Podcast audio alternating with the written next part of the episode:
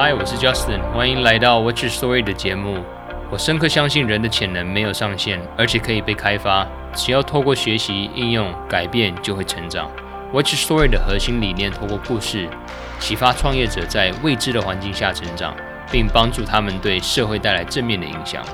每个人都有他的故事，你呢？此集 Sarah 带我们深入了解家具产业的知识，从定制化产品商业模式的好坏，为什么要开始做模组化沙发，如何从使用者体验角度出发来设计产品，一直到前期市场测试和募资过程的深入讨论。，Sara 也分享了一些个人价值观和处事的原则，我们聊得轻松愉快。那我们话不多说，开始收听。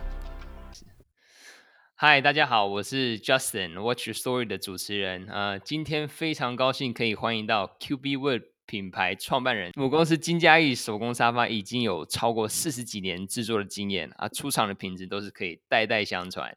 那目前在泽泽木资平台已经有打破三百四十万台币和超过一百四十八位支持者的认认可。那我们有请欢迎 Sarah。嗨，大家好，大家好，我是 Sarah。嗯，um，Sarah，我们对每一位来宾都会问的第一个问题。是，就是 What's your story？你的故事是什么？呃，你可以大概介绍一下，说你的团队背景啊、品牌故事，或者你自己个人的故事都 OK。所以，呃，你可以尽情的发发挥。大家好，我们是 QB Wood。QB Wood 它是来自于我们的母公司金嘉义沙发。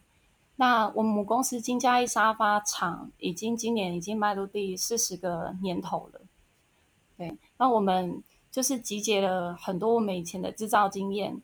跟台湾这边顾客的一些想法跟需求，然后所以才会去呃研发研究出这个 QB U，这样可以把它的扶手、坐垫、底座脚全部拆件，再让顾客可以自行组装，然后自由发挥你们自己创意的一个很有趣的沙发。对，结果市面上看好像模组化、模组化的沙发，像乐高的玩法，在台湾来讲，你们算是算是。第一个最做最最酷的哦，对，其实如果去算到说，就是让它模组化，而且真的像是积木乐高这样，上面有无数个孔洞，你真的是可以自由安排的话，目前我们观察也是只有 QB 能够做到这样的事情。那在欧欧美这一块市场，你们有看过类似的品牌吗？还是基本上都没有像这么高度的模组化？呃，其实，在我们在五年前在制图的时候。然后到三年前，我们开始真的正式打样的时候，我们那时候也有，呃，国外有看到有一家跟我们的想法很像，可是它其实只是先把背跟座分开，没有这么高度的自由性。哇，你这这个其实已经开发超过，你计算从制图开始算就已经快五年了。对，这中间还蛮。蛮蛮困难的，是因为是因为落在哪一块嘞？是在嗯木头，还是它木头加工嘞？还是说在沙发这一块的组装？那根据这一块，你们是透过就是客人的采访吗？还有你之前你们之前的经验去一直调整吗？还是主要是透过我们之前的经验，因为毕竟金嘉义做居家的这个市场已经大概有二十年左右。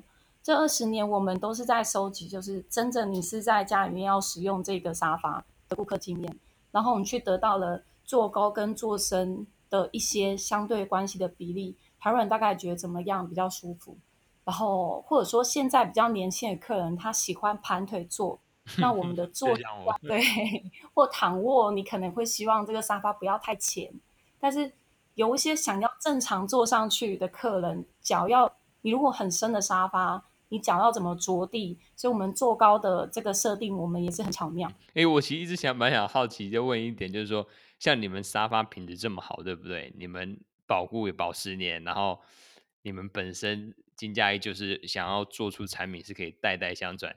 那这样长久商业模式考量的时候，就变成说我买一次，其实基本上我可能买下一组沙发是等到二十年之后了。那 Sarah，你这边 对这样子有什么想法？不瞒大家说。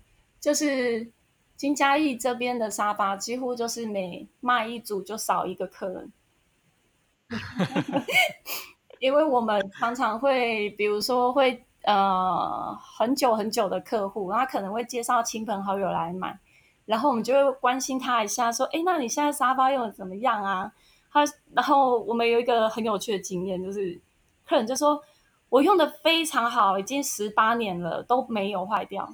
然后我们听了就是又哭又笑，就是，但是你没有办法，这就是传产人有很多的，算是对品质的一种坚持，然后也身为传产人的骄傲，就是你把这个产品的品质能够是做到是很正确的，因为家具本身它带有的意义就是要你放在家里面能够陪伴你。所以它一定要提供它的舒适性。那你刚刚说到的用的话，十八年的客户，他们连皮这一块，他是用真皮嘛？我我就是说，像鸡皮嘞还是什么？因为有些客人他们选择，那在保养上这一块，他们也有需要特地注意到什么吗？以皮革的保养，它的学问真的是蛮深的。你不同种类的皮革，你有对应不同的不同的保养油。有些不能用油脂很丰厚的，有些要用有一点清洁力的，它都是要看你皮革的种类。但是，一般正常来说，如果正常的皮革啦，你如果用三个月或六个月，你把抹布拧很干，然后把它上面做一个简单的擦拭的话，你的皮革它的龟裂速度会比较慢一点，因为盐分跟污垢它会被，就是你擦拭的时候它会被带掉。那这个时候，你再给它上一些正确的保养油，照理讲，皮沙发是很耐用的。了解，那这样大家了解知道说，OK，你们就是品质上基本上是毋庸置疑的。那我们观众会想要了解说，哎，那金嘉义为什么他会想要另外去做出一个自有品牌，是变成一个 QB Wood？因为我知道金嘉义你们很多都是客制化生产嘛，对不对？对。那在 QB Wood 这一块是比较方，是想要偏向是大量。是说比较做常规化，然后希望每个人都可以，呃，享受到你们就是是这么好的性价比的产品吗？还是为为什么会想要做这个品牌？背后的故事是什么？其实，在我们呃五年前在画这张图的动机，就是我们一直都在想说，我们在提供很好的品质的沙发，可是相对上，相对上每一张单子都是定做，你会有高度沟通的问题。那厂房的师傅们跟门市端的规划员，再到顾客，其实三三三个人会有不同对于，比如说对于尺寸上的看法，然后或者说我们打比方，比如说枕头它是有蓬度是软的，那你觉得它的厚度到底是多少？我可以说三个人来量，绝对答案不会一样。就是因为这些沟通上的细节，然后让我们去发觉到一件事情，就是说定制的优点是它可以带来很多人，他有他可以克制化到他他要的产品，可是相对上他在制造或者是沟通上的风险是相对上是比较高。那又有另外一层的想法是认为说，我们的品质既然可以维持到这样的程度。那它的生产成本却一直高居不下，我们要用什么样的方式可以让我们最后末呃末端的售价让比较多的群众可以接受，然后让金嘉义所生产的沙发可以进入到很多人的家里，所以才会有把沙发用模组化然后拆件的方式。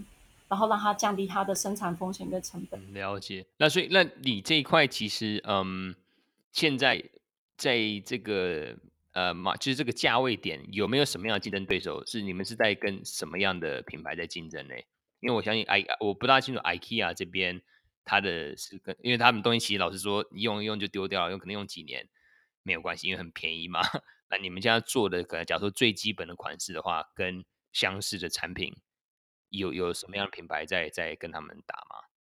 呃，其实 IKEA 的 IKEA 有 IKEA 他们的市场跟去怎么去运作他们的产品，跟他们所认定的，比如说产品的品质啊。那我觉得我们 QB 最主要想要做的还是去还是去找到一些对于品质上比较坚持的顾客。可能我们相对于 IKEA 他们可能新出的一些产品来说的话，可能你必须会多四分之一的预算，或到三分之一的预算。可是实际上，我们 QB 在用料上，我们的底座是实木板，它其实就是一个实木托板，去当成这个沙发底座。我们还是是希望说，哎，这样的生产下来的品质，它提供耐用度，去让顾客去真的去摊提掉。比如说我这沙发，我可能我可能用三五年，那实际上它可以提供的舒适度跟耐久性，他们还是会觉得这样的 CP 值是会比较好。嗯，而且又可以高度克制化，不要说去朋友家玩，怎么大家都是一样的 IKEA 沙发，对不对？哦，对啊。而且像 Cubic 的坐垫是真的很好的高密度泡棉，我们在用料选料上面的话，都是不知不觉又把品质就是就是又就是又有一定的坚持啦。嗯嗯嗯。哎、欸，现在我嗯知道现在都还是在 live，我们现在采访的时呃时候是十月二十二，你们是还有七天的时间嘛，对不对？哦，照募资上面的时间的话，我们还有七到十月底嘛。有对，那那你们这边啊、呃，我们现在讲讲募资这一块的话，当初你们在嗯上架前上啧啧，有没有做什么样的准备啊？就是我知道你们做看从制图到开发，你们对用户的数据和产品的专业度，那那是完全就是已经毋庸置疑的。那你们怎么会说，哎，那我们为什么不直接在自己的呃通路卖？为什么会想要放折折？那你们做了这个决定之后嘞，有做什么样的准备呢？因为这是你们第一个案子嘛。对，我们这是我们第一次做群众募资。然后为什么在群众募资做？是因为，嗯，它是一个比较快速可以建立品牌的一种方法。它可以在短时间内把你的你的诉求，然后或者是整个品牌包装形象跟你的产品。用借由这个平台，我们可以做一个嗯最完整。我们对于 Q 币怎么去定义它，然后我们希望怎么呈现给消费者？你希望呃，比如说你看到 Q 币你觉得它会是一个什么样的概念？这个在群众募资上面，它会被聚焦的很清楚。嗯，那你这边自己是自己是做这一块的嗯行销行销背景吗？还是说你们公司团队也有很厉害的小编 在在操作？是我们公司都是就是传产，我们在行销上面是比较相对上是比较弱的，可是我们还是倾向于很多事情就是亲力亲为的做，因为没有第一线跟顾客接触到，或者是你没有第一线可以看到客人的回复的话，其实很多时候很多时候你你的那种想法没有没有办法跟上。没有办法跟上顾客真实的反应，所以像比如说我们常常说 Cubic，它背后 Q 边到底是谁？其实 Q 边都是我们厂部里面就是我们的行政啊是都是自己 对，所以大家都都还蛮都是一直在跳出自己的舒适圈，在试着在试着去学习怎么样跟顾客有这样的沟通，这样。所以意思说 Q 边它是。直接第一线和就是在零售呃，你们零售店面就跟消费者或者是潜在用户正在去做沟通的吗？还是说他们是变常常务的人员？呃，两两边都有，其实两边都有。还还有 Sarah 你自己嘛，对不对？呃，我自己其实也会偷偷回。对。那你你碰到就是在在在前期准备，因为我知道这种很多，我觉得网络的世界就是谁都可以开店，谁都可以上架，那谁都可以去开一个这这案子。那有时候。我我们会看出看这么多的 case 下来，觉得成功与否，其实在前期的准备基本上已经决定他百分之五十以上，是他他到底会会会可不可以筹到钱，会筹到钱，其他前期准备就已经没有错，确定很多多的变因。那你这边是怎么样去操作这个？像文案、影片啊这些，整个预算和广告投放是怎么去编列的呢？诶，其实没有到说。真的很专业的去编列这些，就是很细节的一些预算。但是我们在前面三年的开发的时候，几乎是不耻下问，就是逢人就问。然后看到我们有看到，比如说，哎，这个客群可能就是小家庭，我们也会问问看看他的看法。然后一直到就是我们产品打样到最后可以看到样品的时候，我们甚至还跟就是好朋友的咖啡店跟他借场所。说你你让我摆一个礼拜，然后 真的，我们就把沙发再去摆一个礼拜，然后那个是三年前才做的事吗？还是今年年初做的事情吧？哇，OK，所以在其实上市前好久，你应该半年就已经在铺梗了。对，其实我们铺梗的时间真的超级长的。然后以前就是做到一半，就是常常就会邀请很多朋友来说：“哎，你觉得怎么样？你觉得那个怎么样？”然后或者是找我们认为就是 TA 受众，就是这个是我们标准顾客，然后我们就邀请他来我们厂房说：“哎，你觉得这个怎么样？”这样子。哇，你这个其实呃符合到我们之前有采访过一个是做餐车的，他是在加州做 food truck，也是我一个好朋友 Michael。他其实在做一个项目前，光是不丢 party，甚至测试他的呃食材，还有他的 menu，其实就已经做了好几个月。那很多人一看说，哎，他怎么莫名其妙做这么成功？其实并不知道他在做这件事情之前就已经付了很多薪水。心心血跟时间，对，两种都有付啊。薪水，对对 对，他自己那无形的薪水，他其实那时候是全职的学生，哇，OK，那那你在做 OK 说了，所以所以你基本上在线下做实体的体验啊等等，那你说在广告的那时候有在编编列广告做做什么暗赞啊，或者是在开始建立口袋名单吗？还是纯粹就只是就是让消费者体验，然后 TA 反馈，你先先找你的理想的 TA。还是说流程是大概可以给我们观众解释一下？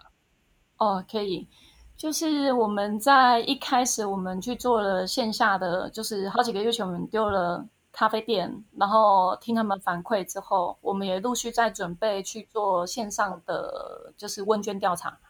那问卷调查这件事情，它就是一个所谓募资前的预热方式，一定是要做问卷的，而且。问卷上面其实你也可以简单的先交代一下你现在在做什么样的产品，然后它有什么样的特点，这个产品的优点在哪边。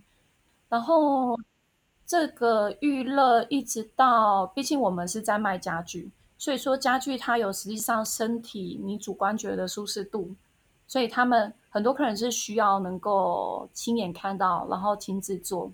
那这个就是有点。算是用到我们母公司这边的资源，我们就是办实体的体验会，让大家可以真的看得到 Q B 实际的产品这样子。所以那时候在体验的时候，变成可能消费者或潜在的 T A 他都不知道说这个东西会不会上市，他只是说还可能六月七月在测试测试，哎，我想要买，然后你说 Sorry 还没上市，然后你就把他的 email 跟联系方式先收下来。我们之前真的拒绝掉超多单子的，就是还说不行不行。他就是没有卖。那那那一些，嗯，我相信在你上市的时候，他们应该就算是早鸟支持者了嘛。对。那这些大概占了你现在，嗯，案子也算做的，你们案子其实做的在这算相对成功。你觉得有百分之多少是在这一块的里面呢？就是因为你做了前期的预热，还有使用者用户体验。我可以说，以目前的金额来讲，它应该有占掉三分之一。因为我们在一上一上线，就是从呃晚上九点吧一上线，我们在三十分钟之内我们就收了，我们就达标三十万达标，三个 小时内我们就破百万，所以三十分钟内马上达标，就是我们也很惊讶。然后三个小时内马上破百万，那这些人就是所谓第一波的，他之前就在预热时间知道你，然后他。就会在这个时间支持你。我相信应该很多都是说不定搬了新家，家里没有沙发，就等着你们上线，然后就直接 back 有。有有有，而且还也有蛮多，就是可能家里面是明年才要沙发，可是他现在还是还是在募资期间比较优惠，然后现在就支持我们，也是有。那所以，我其实可以总结，就是让听众朋友觉得说，怎么去找到前一百万粉丝和客人那。基本上就是要很多的 TA 的测试，然后连你前期的预热，还有这些呃理想目标族群的沟通吧，对不对？嗯、我觉得你这个你们的东西其实蛮偏向，就是要实际摸、实际做才知道品质，不然这单客单价其实算是高的才，就是它的性价比当然很好，可是它整个买下来相对是一不是说什么啊去吃顿饭而已的价位的时候，它可能是需要有体验体验馆，或者是上面有个 pop up shop。我觉得这个效果应该都不错。我们其实都是在边算是边做，然后又边修正自己，然后又看自己有哪里不足。比方说，我们办的前两场的体验会之后，我们发现很多顾客对于 Q B 到到底就是这些规格其实可以变来变去，然后你又可以再买两人座再加独享椅去拼成一个很大张三百公分的椅子。其实他们是对于空间其实很难很难去感受，所以我们又中间又准备了非常多的文案或影片，然后去针对这件事情再去解答，这样。哦，这是募资，这是募资期期间的时候，就是突然蹦蹦出来的问题，你们团队也是没有没有没有考虑到，因为消费者他可能觉得哇，做一张就很猛，可是他突然想要买三个，那不知道家里怎么放，是这种情况吗？对，然后甚至没有办法去想说，哎，那我家客厅可能被墙三百公分的时候，我应该怎么放？这就是为什么沙发这一项产品，我们算是很。很猛去做募资，可是其他人会觉得我们真的是神经病，因为 客户很难去想象空间尺寸的问题，然后我们还是想办法利用文案跟影片去想办法去做到这件事情。我我们这边看下来的呃经验，其实也是，就是很多时候，嗯、呃，在产品它还没有实际到消费市市场终端市场的时候，甚至没有在店里面没有体验的时候，在国外他们就是以实际的 lifestyle 生活的方式，用影片或者是照片的方式，然后就是哎，我家就是这样子，然后大家可能大小跟他帮他规划。因为我觉得现在的消费者，因为购买东西太方便，选择太多，对啊的情况下的时候，你都要帮他想好。然后今天一看到这个东西啊，那个就是我啊，我就是家里就是要这样子比较文青风，或者是哎，我家里就是有猫，你看你鸡皮的鸡皮的防抓布都帮我们想好。那他就会买，这个转换率就会提高很多。对啊，这方面都是都是一个一个过程，全部都是全部的整个团队的人都要跟着突破自己的舒适圈，然后试着去站在顾客的立场去把这些问题跟解决方法想出来。那所以实际上 Q 边是有几位人员组成？是三位啊，还是就只有这？只有三位，对啊。呃，是三三位。那嗯，我们这边再进一步的去讨论，就是 OK。所以你在前期准备期就做了很多实体、实际的店面的体验，然后在募募资的期间，你看你在嗯 creative，就是在影片、影片啊跟照片这都有去做增加和更改。那在广告投放这一块，你们有做任何的广告投放吗？我们有做广告投放，因为。我觉得现在的资讯实在是太多了，那多到你一个一个品牌，它要怎么样去，要怎么样去更大量的曝光自己，你还是需要去利用到广告投放。那在这一块是你是在呃募资前就已经开始一直在投，一直在投，还是说你正在募资的时候是在投？我们其实这方面的准备有点不足，我们是在募资中间才开始，募资开始之后我们才开始投广告。哦，所以现在可能你们编列的预算方便跟大家的观众透露一下，因为很多我我我我们观众会觉得说，哎，哇，他赚好多钱，什么三四百万，结果发现模具费两百万，我靠，结果其实厂商没有赚钱，可是消费消费者会觉得说，哎，我不想要去支持这样案子。那我们想要比较透明化的让观众说，其实这个厂商的角度真的有时候做募资，我觉得是佛心来的，他只是想要让他的产品让更多人知道。然后 maybe 他们是做，因为做品牌是很长远的路，那只是希望透过泽泽这个平台，可以去放大这个品牌效益。其实我们所有的，应该说募资期间啦，真的可以说，因为原料上使用的是很好的，那所以说募资期间的这个价格，其实公司的公司的获利上，其实你不会很漂亮。尤其我们现在的整个，比如说模具费或者是。广告型消费整个放进去来看的话，可是，在我们在第一个这个成绩单，我们如果把它做起来，其实相对上，呃，后续的顾客也会对我们有信任。然后再来我们拿的成绩单，我们明年目标也是可以外销日本。所以，怎么来说募呃募资这一段时间，每一个企业他想要做的目标不一样。Q B 它不是卖一波的产的产品。所以，我们还是在这里把我们的成绩单跟我们的品牌的整个形象把它做出来，这个是我们的目标。了解。那在最后的一个礼拜，有没有说啊，我们老板 OK，然后再去砸个十万的行销费用呢？还是你们就想要让他慢慢的结案？就是有机的去转换，还是你们会想要继续催油门？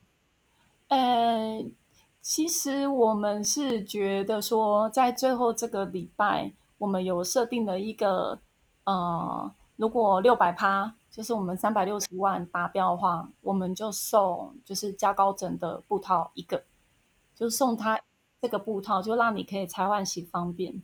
对，那因为我们真的想了很多方式，说要让真的买回去 Q 币的人是真的觉得我们东西送的它很好用、很实用。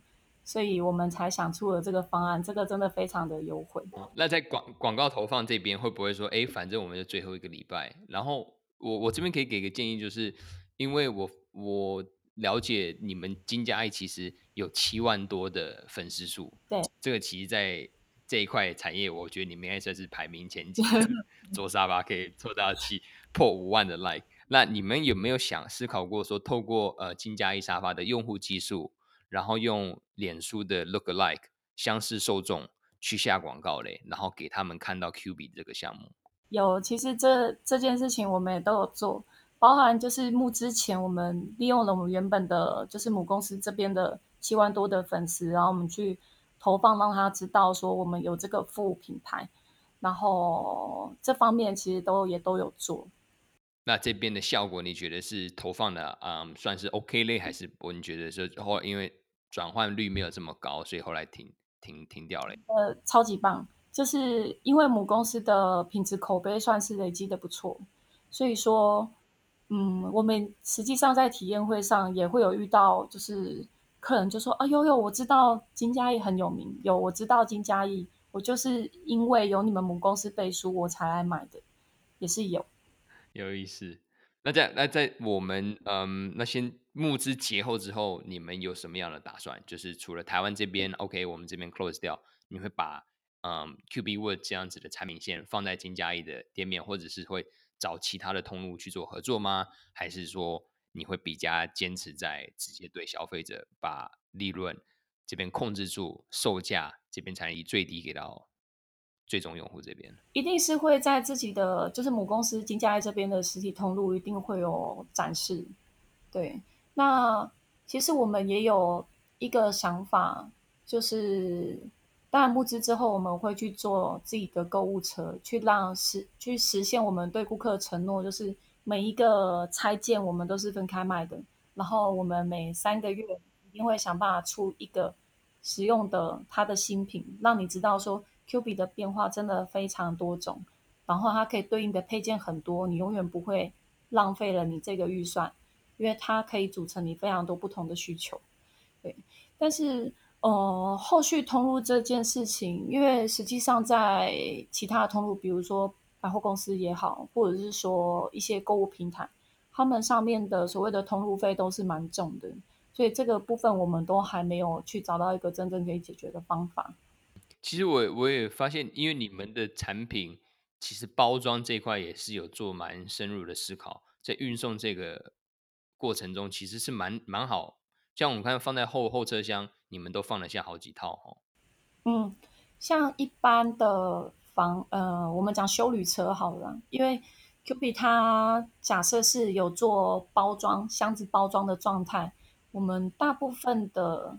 休旅车我们放过大概三四台车子，大概你都可以放我们上面的双人的那一套，嗯嗯嗯，都还能放进去。那如果你是要把箱子拆掉的话，我自己的修修旅车我就曾经塞过，塞过两个三人座，就是还蛮大的哦，两套三人座，对，对啊，所以其实 QB 它装箱是一个我们想要传达一个重点啊，就是。未来你如果有要搬家的话，那 QB QB 它可以用你自己的车子运送，可能你一到两趟你自己就可以把这个沙发装完。嗯，也不需要说请什么搬家公司啊，有的没有呢。对啊。那你们这样子既然运输比较方便的话，有没有考虑到说做外贸嘞？假如说是走美国亚马逊的通路啊，或者是卖到日本的亚马逊这边，就可能直接对消费者，你价位这边可以。售价这边其实可以卖到蛮竞蛮有竞争力的。我们目前正在做所谓日本这边的接洽，因为其实这一阵子我们的这个 QB 的算是在这这上面的成绩单，但是还蛮引起日本这边的注意的，所以明年的目标就是可以走到日本外销这样子。哦，是日本人通路找到你们？对，日本人他们看了这这，然后找到我们这样子。我不知道日本人有在看车车，有意思。其实还蛮有趣，还还还我我们已经接触到大概三四间有了。哇，网络的世界真的是无远佛无远佛界。有些我们碰到的采访的，他们其实有些都被香港的接洽到啊。今天也知道什么 City Social、Search and See 啊，其实他们都是网络平台，流流量都算蛮大的。但是最大问题还是说它是家具啊，它是沙发。对运输这一块，运输我们反而不担心，因为 QB 其实它它可以这样裁剪，包含之后运货柜什么，它的整体的费用上应该都可以给顾客比较相对上这方面比较实惠。对，可是它还是需要体验，所以我们在找日本的这边的配合的厂商，我们都是希望以他在线下也是有资源的人。那所以 Amazon 这边你们就不会说考虑到，因为我们也碰过就是。他们找线下有一些，嗯，因为因为其实网络上有时候在 Amazon 卖的时候变比价位，那很多假如说线下这边有体验的时候，他体验的时候他其实会这样线下体验，可是购买的最终的通路还是在 Amazon，不管是在日本啊或者美国也好，你们也会也会考虑到这一块吗？还是？对啊，一定是要线下体验的。就是日本有一些有一些平台，他们也有，他们蛮有趣的，他们也有做这样的服务，所以我们现在都还在洽谈。是代抄代抄类型，代抄公司也很多，可是不管怎么样，我们就是要找到他能够协助我们办线下体验会的伙伴。了解。好，那我们这边 QB 这边的呃沙发，我们就先暂时告一段落。我们这边开始探讨一些比较个人行为上或者是个人生 活习习习惯的。我这边想要问，就是在过去五年内啊，有什么样的思维或者习惯，甚至生活方式，有给你带来非常大的呃正面影响，像我自己本身可能是哎每天冥想打坐，然后我以前可能第一次学游泳，然后一直就持之以恒，那对我来讲身心健康都都蛮有平衡的平衡的。那你这边有没有什么样的东西可以给大家听众分享的？其实如果认真说思维或习惯的话，我我觉得思维这件事带给我比较多的影响，就是。我遇到不同的人，甚至是可能就是诶坐在咖啡厅隔壁的人。那如果他愿意，其实我看到不同的人，我都会想要聊聊天，因为我想要知道说别人的思考模式，然后或者是成功的企业人士他的想法是什么，然后他的做事习惯是什么，我会比较喜欢去观察。这一些就是不同的人他们的看法。那有有没有什么建议是说，所以你在咖啡厅看，可能一个穿着打扮比较特别，你就直接上去问他，一起跟他搭讪吗？还是？不不不，我不会看穿着打扮，因为我觉得那个是很表象的东西。我会听他讲话。哦，oh，OK，所以就是完全是 people watch，就是在咖啡厅可能就是慢慢静静的先观察人的谈吐嘛。对，谈吐其实都可以代表很多很多事情，他可以交代出他的很多很多他的 sense 到哪边，这样。其实，在飞机上也是一个蛮有意思的一个地方，特别坐长途长途飞机的是，长途航线的时候，也是认识到蛮有意思的。可能表面上看起来不怎么样，然后可能一聊，哇，就是很多故事可以分享。对啊，所以其实我觉得，就是对于陌生人，也对我来讲有有很大的正面影响的一个。一个生活方式吧 在在台，那你在会是通常是在什么样的场合去可以尽量怎么讲啊？呃、扩大认识这些有意思或有故事的人的一个地方。你说是在咖啡厅内，嗯、还是说你们会参加一些社团活动吗？呃，我自己有骑有骑有骑挡车，所以说骑车的这个生的这些生活圈里面，我就会认识一些比较嗯。呃特殊的、特殊的朋友，比方说台湾很多知名的企业，那这些企业主他们可能自己也有，有些老板他们也喜欢一起骑车啊，那我就可以听听他们讲一些他们，呃，他们在生意上的一些事情。这是什么？是在夜骑，就是晚上在台中你们骑有有那种？不是不是，就是一般骑山路啊，山路这样子。哦，OK，哇塞，太厉害了。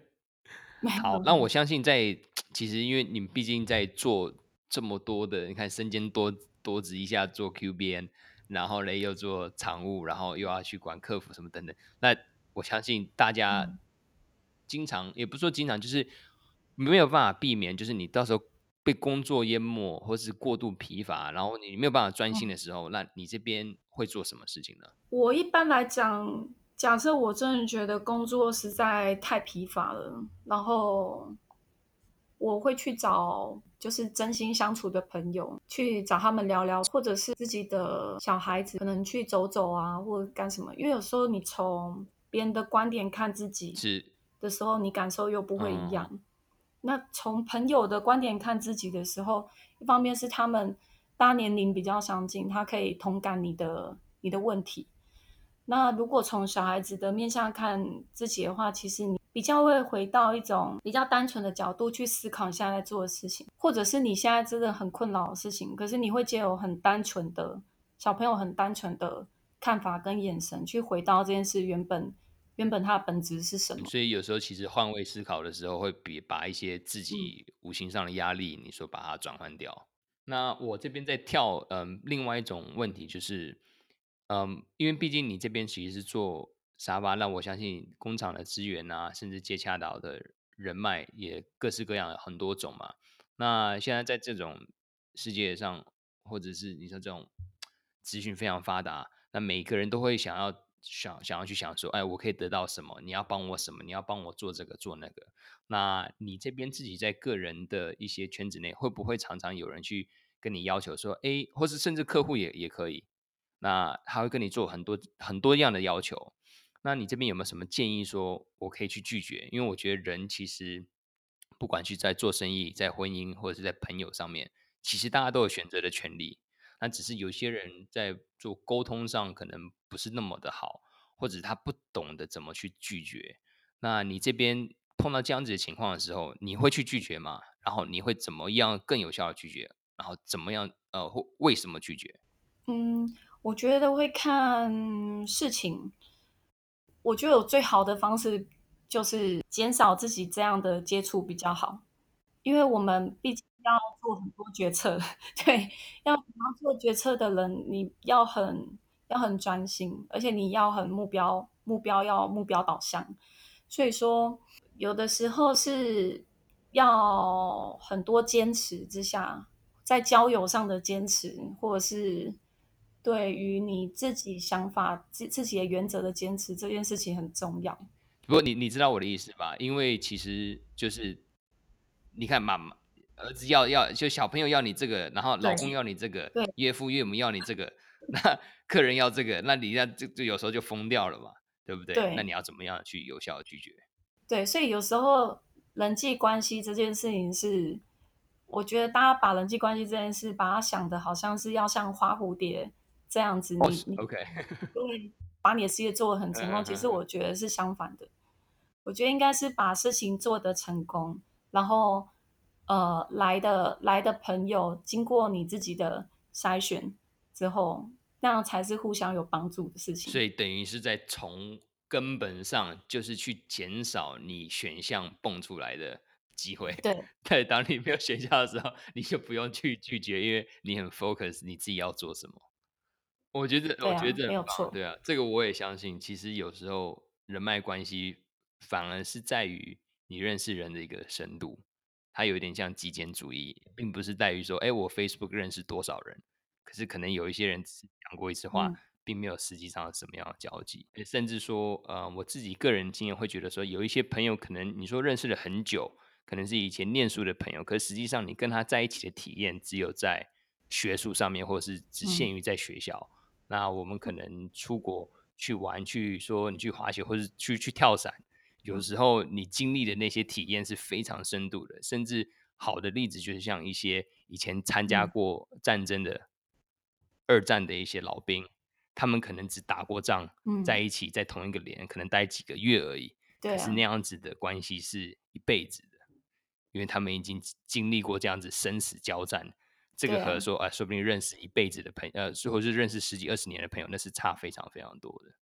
现在的资讯很多，跟人际关系的建立虽然很简单，可是我觉得还是要保持在你筛选过的一些很优质的、适合自己的朋友，还花多一点心思，然后跟跟这些就是跟你相直或者是比较臭气相投的朋友上。其实我觉得这样对自己 生命比较有帮助。好，那我们讲轻松一点的话，假如说你有一句话要和十八岁的听众或是自己说，呃，会是什么呢？我会说，你不一定要读书，你不一定，你不一定要上大学。有意思。好，那假如有一个大型看板可以放在世界任何一个地方，你会想要写什么？不能不能说刚刚说过的，一定要说人一定要有梦想啊。人生有梦，逐梦踏实，大逐梦踏实吧，这样子。人一定要有梦想，要有盼望。好，嗯，那好，我们这边有什么样的东西想要再跟我们的听众去分享吗？还是说想要让，假如大家想要知道认识 QB Work 或者 Sarah 的话，有什么方式是最好联络您呢？就是如果大家要知道 QB Wood 的话，就是 C U B E E W O O D QB Wood，就是你可以直接 搜。对这这个字，好，所以大家注意是有两个 B 两个 E 哦。那我们的听众也有一些蛮多是海外华人的，所以你这边可以可以在 QB Wood 的 Facebook 的官网直接私信 Q 编吗？可能是 Sarah 回，也可能不是。对，但是我都会看，我其实每一篇我都会看。太棒了，那好，那最后我们这边 close 之前有没有什么要跟大家去说的？我想要说的就是，台湾其实有很棒的做家具的。这个能力，然后包含就是像我们母公司有去接触到一些国外可能很大的品牌，就很知名的，他们可能会来台湾这边找看看有没有就是代工厂还是什么。可是一般来讲，他们对于对于台湾的沙发，OK 的师傅的评价就是几乎是非常精工跟对称。可是台湾这边需要台湾朋友们。能够去更能去接受台湾制的产品，就是要有更多的认同。那台湾的企业或者是中小产业或者是家具产业，它才会能够有能力制作出更好的产品。所以要我们希望各位台湾的听众跳脱品牌和制造地的迷失啊！其实我们自己本身就做了很多好的代工的产品，只是。都被埋没掉了。那我们今天谢谢 QB Wood 的 Sarah。那有任何的资料的话，可以上我们的 Podcast，到时候底下都会有 Show Notes 可以给大家去看、去剪辑。那我们今天谢谢 Sarah 来到我们 What's Your Story 节目。那下次再请希望各位大家再来收听，谢谢，谢谢，谢谢大家，谢谢 Justin，谢谢。恭喜你又发掘了一个不同的故事，也希望有吸收到有用的知识哦。内容有提到的连接、详细的笔记、资源都可以在官网 wysjustin 点 com 里面找到哦。如果您觉得这样子的内容有价值，也麻烦可以动动手指在收听收看的平台给我们评价，并且分享，让更多人了解我们想要散播的理念。那么下期再会，Peace。